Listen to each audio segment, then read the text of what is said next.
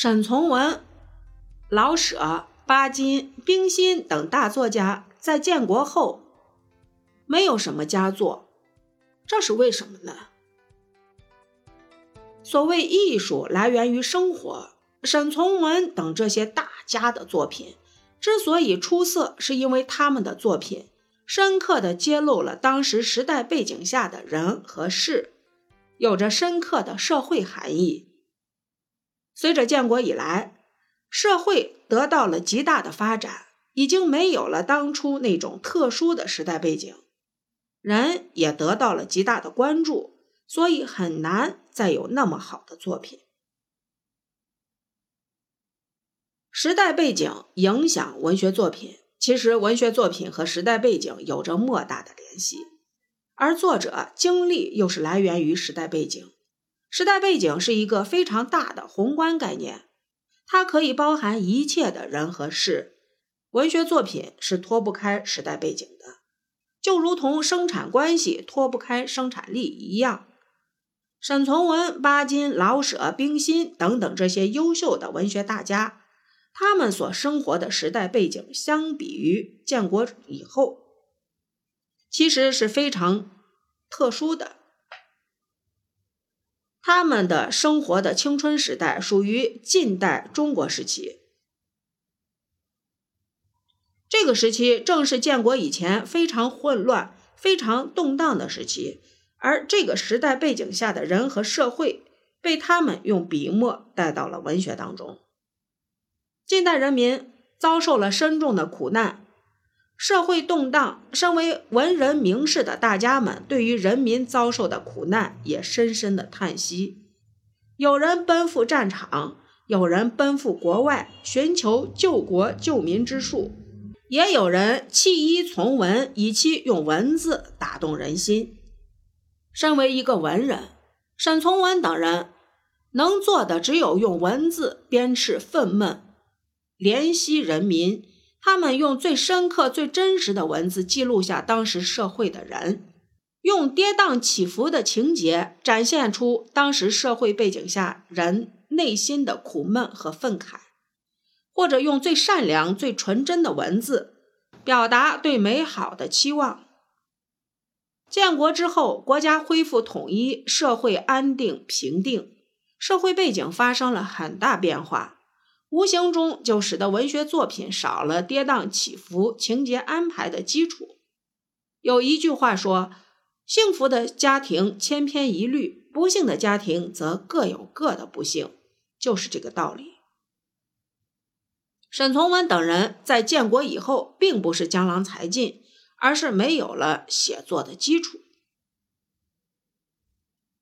建国前后对人的关注度天壤之别。近代中国国家动荡，社会不安，再加上几千年封建社会遗留下来的根深蒂固的封建残余，而沈从文等人的作品之所以被誉为佳作，最重要的一个原因就是他们的作品给予人类非常深刻的关注。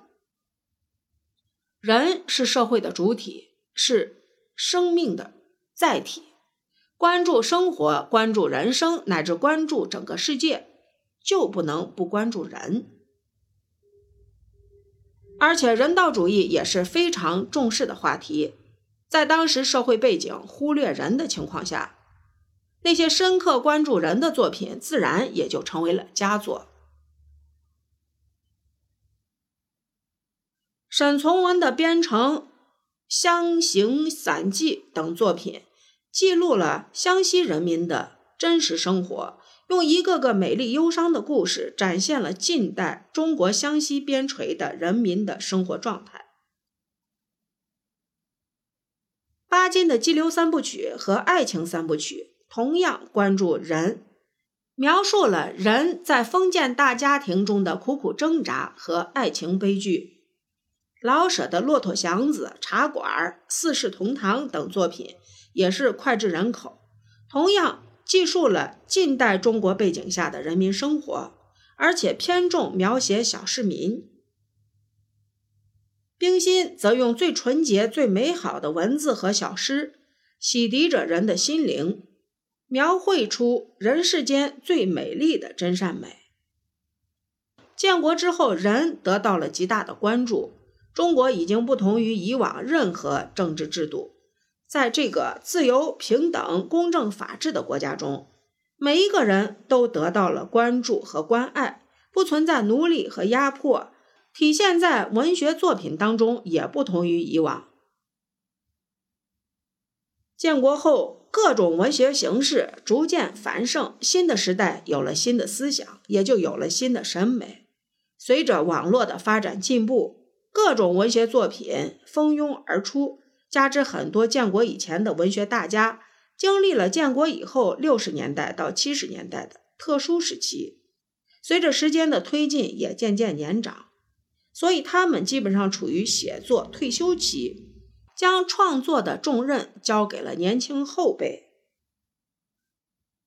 白先勇先生说过：“文学不死，因为我们喜爱和庆幸有这些文学大家创作出那样优秀的作品，所以对于他们的后来的默默无闻而有些惋惜。但其实文学不会因为一些作家的隐匿而消失。建国之后。”莫言、陈忠实、路遥、贾平凹、苏童、余华等一大批作家，后来者居上，继承了中国文学创作的重任，带来无数同样脍炙人口的佳作。中国是一个善于用文字和文学表达浪漫的民族。一个时代的辉煌隐没，一定会有另一个时代的辉煌升起。